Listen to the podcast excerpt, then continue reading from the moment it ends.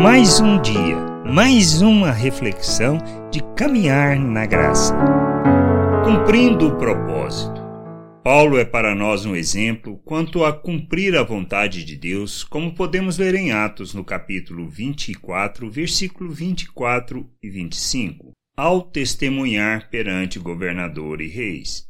Passado alguns dias, vindo Félix com Drusila, sua mulher, que era judia, mandou chamar Paulo e passou a ouvi-lo a respeito da fé em Cristo Jesus, dissertando ele acerca da justiça, do domínio próprio e do juízo vindouro. Ficou Félix amedrontado e disse: Por agora podes retirar-te, e quando eu tiver vagar, chamar-te-ei. O Senhor havia lhe falado que iria para Roma, que neste processo ele testemunharia sobre o seu reino e a salvação perante grandes e pequenos, isto é, inclusive perante governadores e reis.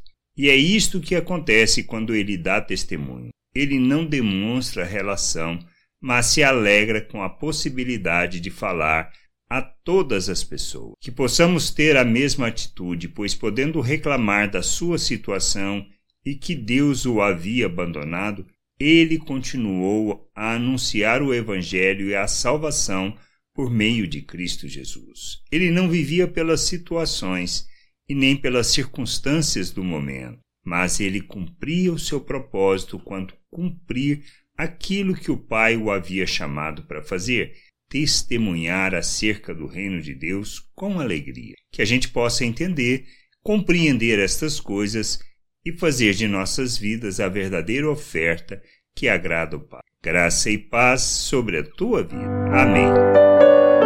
Acabou de ouvir uma reflexão de caminhar na graça. Se você gostou, curta, compartilhe, leve esta mensagem a outras pessoas, para que elas também possam compreender e entender a vontade de Deus. E leia as Escrituras, pois ela é a base, o fundamento para você julgar tudo o que você tem lido e aprendido acerca da vontade de Deus.